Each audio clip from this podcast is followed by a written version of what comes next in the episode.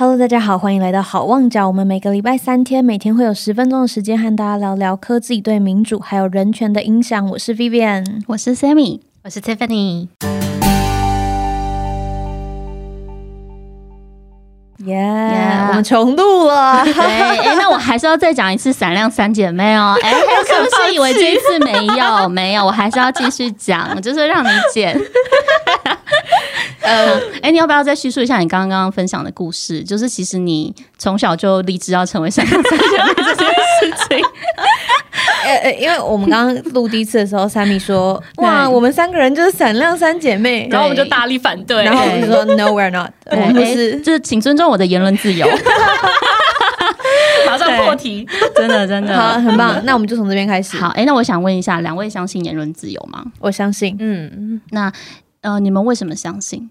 我觉得身为在台湾长大的一个自由的青年，嗯哼哼，没有什么好不相信的。我我目前讲什么，基本上不会担心说明天会不会消失这样子。对啊，而且就是会审查我的，就只有我自己。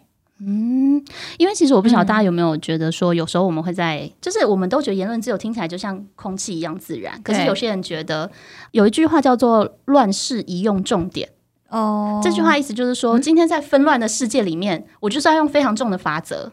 哦，啊，我就是要用很多的言论管制，我要用各种的限制去规范你，因为这样子世界才会维持一个正确的和平，才会有那个无限手套，有没有？嗯嗯嗯，这种感觉。那大家会不会觉得言论自由就是一个社会的乱象？因为在台湾，其实你会蛮常听到有一些人说，台湾就是太民主了，所以社会才这么乱。没错，就是我想说的。对，那我也有中国的朋友跟我说，哦，你看你们台湾现在这么民主，但是呃，因为民主，所以你们就是进入了一个政党恶斗状况啊，大家都只坚持自己的立场，这样有什么好的？导致你们的政策都没有办法持续的推动，每四年就换一次，每四年就换一次，你这样根本就没有办法发展。嗯，他就非常的激昂的跟我讲了这些，然后说我不觉得你们比较好。嗯嗯，我觉得他这样子其实就有点。就是可以自我安慰自己之外，就可能还有一点幻想的成分在。什么是幻想的成分？对，但呃，我我想说的是，说他在就是大家有时候想要去正增强自己的论点的时候，就会觉得说，哎，今天我如果觉得言论自由很不好，我就会只看到言论自由不好的那一面。嗯。然后，哎，Tiffany，你要不要说一下这个？这个是不是有一个心理学的一个现象可以解释这件事情？这个，它的英文叫做 confirmation bias，就是说你有这个选择的时候，你就会想要找到各种理由或者是各种呃证据去支持，对，就是说让它变成像真的一样。没错，就是你看吧，果然言论自由很糟糕，等等之类的。所以我觉得中国他们就是已经管控严格到人民会自我约束。然后约束到一个非常夸张的程度，我想分享一个例子，就是当时呢，我在这个因为一个活动，所以我需要义卖一些商品。那这个商品刚好是一些串珠，那串珠里面就有各种的动物，包含了可爱的熊猫，还有一些乌龟、猴子，同时还有小熊维尼。那我那时候就想说，这个摆设一定要够吸引人嘛，所以于是我就摆出了一个微服出巡的维尼大军。你说维尼骑熊猫？对，维尼骑熊猫，然后旁边围着乌龟跟猴子，是不是很棒？真的对，那我当时就是会跟来 路过的人很明显，对，一直介绍说，哎，赶快来买。对，而且我跟你说，还真的有人买哦。可是，OK，当一群刚好是这个中国的陆生的时候，他们经过，我只讲了一个维尼这两个关键字，他们全部像是被蛇咬到一样，一群全部跳开，然后马上离开。就觉得他们的心中的警总发威了，对，就他们。表示中国的言论自由是不是就是在控制上面有非常大程度的影响？就算来到了一个民主自由的地方，他们还是。忍不住想要约束自己，对，没错，因为他们觉得，就是他们可能相信这个监控是无所不在的。哦，我觉得有另外一个想法是说，这个东西对他们来说，你想想看，他们从出生开始就没有一个别的选择，是，就这个东西其实已经是根深蒂固，已经是印在骨子里头的，嗯。所以已经是可能是一个。自然而然的反应，吸反应这样子，然后原来如此，嗯，对对对。那你要分享一下，你之前好像有在中国工作过，还是说？对对对，我之前在工中国工作过。其实，在中国的时候，你你就是过你的生活，你不要去讨论这个东西，你不要去谈论，或者是你不要想要试图去评论的话，其实你就照常过你的日子，没有关系。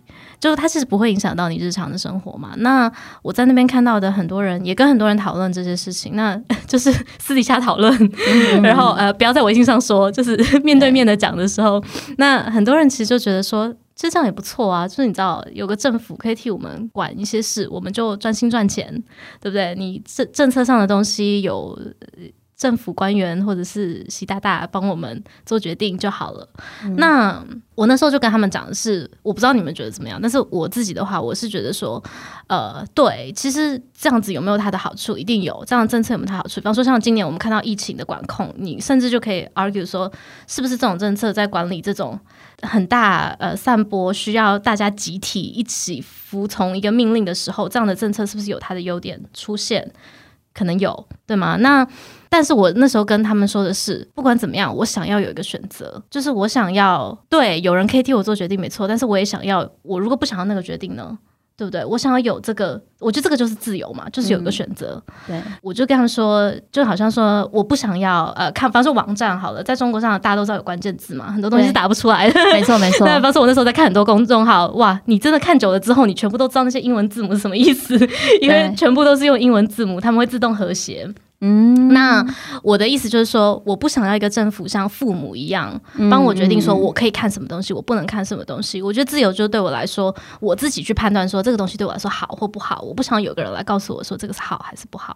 我懂，就有点像是说，今天假设这件事情是一个媒体的，就是试读的一个素养的话，我不应该由某一个人先去帮我做过滤了，因为事实上。过滤这件事情本身就会有一个疑虑，是你过滤的是不是正确的方向？还有包含你过滤的是不是？对你过滤掉会不会是完全把反方意见都过滤掉，只留下就是积极正面的内容？嗯，但是有没有可能积极正面内容其实不一定是正确的？对，就我们可以去讨论说什么正确，然后就是就这这就是个在民主社会中你可以发生的事情嘛？你可以去讨论说什么东西是正确的，什么东西是人自己可以去做决定，说我要不要听什么的？对，而且我觉得其实就是言论的多样性其实也很重要，原因是因为。我们需要透过不同的声音去交叠，去产生火花之后。才能够讨论出一个也许更适合这个国家或者是这个社会的东西，对吗？嗯，我在中国刚到的时候，我就碰到一个电视剧的制作人，哦，然后我觉得言论这个自由，为什么我们常常讨论到？哎呀，那个电视电视剧制作人是陈柏伟吗？不不不是不是不是，他是中国的中国的。我如果有遇到陈柏伟的话，他就已经来上节目了。好好，来请继续，哎，说不定有一天，好不好？那嗯呃，我那时候就遇到他，然后我们我觉得为什么？言论自由这个东西特别重要，还有一个就是，尤其是在文化这方面，嗯，他就跟我聊到说，他真的很羡慕台湾的文化上的发展。那你们什么都可以写，你们什么都可以演，什么都可以拍。他就说，像我们那时候他刚到的时候，我讨论的是那个《约的距离》，我们约的距离。他说这个在中国是不可能被拍的，就怎么可能让你去拍这种司法讲死刑的东西，讨论这个死刑犯什么的，就是。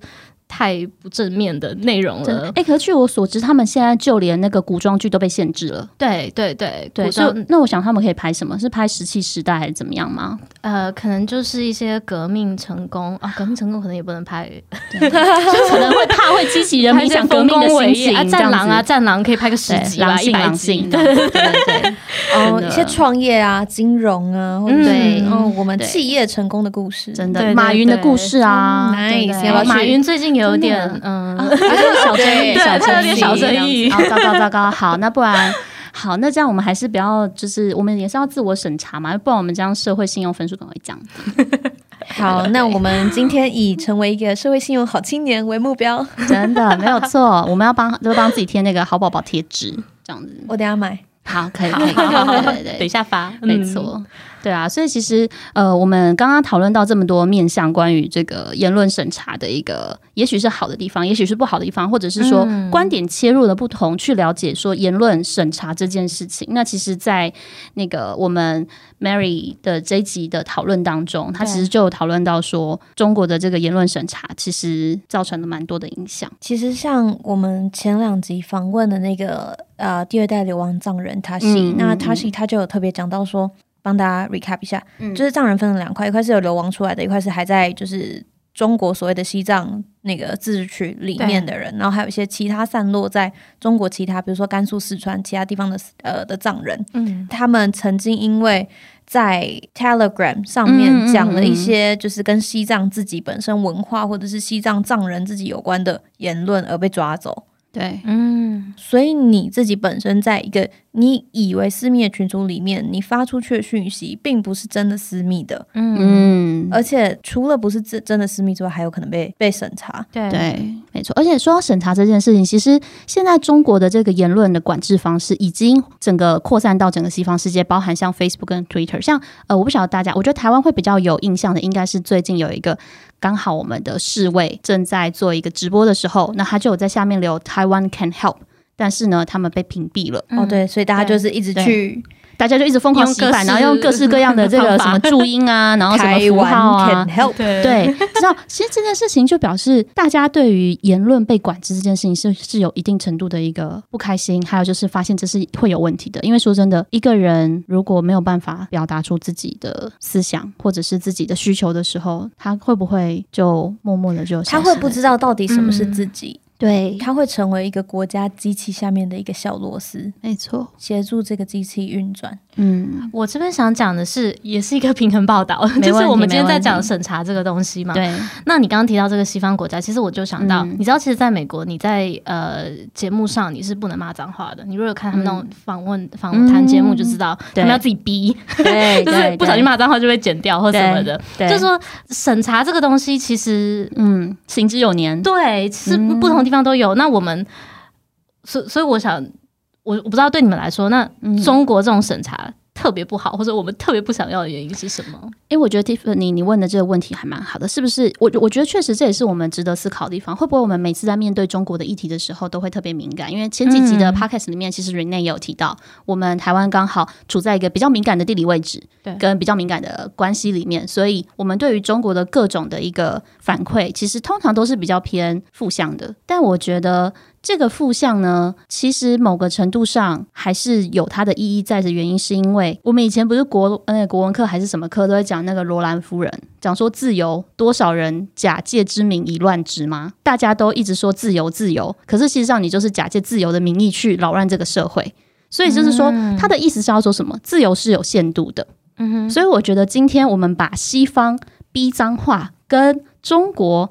逼掉你任何跟人权基本有关的事情的言论去相提并论的话，我觉得这个比较的那个层级是差蛮多的。OK，我不晓得 Vivian 你同不同意我的看法？对我看起来不同意，是不是？我想知道，我想，我想，我要，我要同温层，你知道吗？我需要一个 echo chamber。所以，我但我刚想到一个解法，还有就是说今天。美在美国那边，如果说大家突然决定说这太可笑了，就我们 可不可以在节目上骂脏话？其实没有关系，对，大家就选举就把它 cancel 掉这件事就好了，就改正就好了。就是你有权利可以重新来过，重新洗牌。这个是最大不一样的地方。那今天是中国，你今天。不爽，你想要发不好的话，那你可能就没有办法了嘛。对，因为其实你刚刚讲到那个美国逼脏话，我就忽然想到，其实欧洲跟以色列一样的同样概念。像德国，如果你今天支持纳粹纳粹的这个言论出来，你是被会被管的。然后还有在以色列，如果你支持就是可以再重新种族清算，你也是会被 非常的强烈的反对的。所以其实确实每一个国家都有它的软肋，可是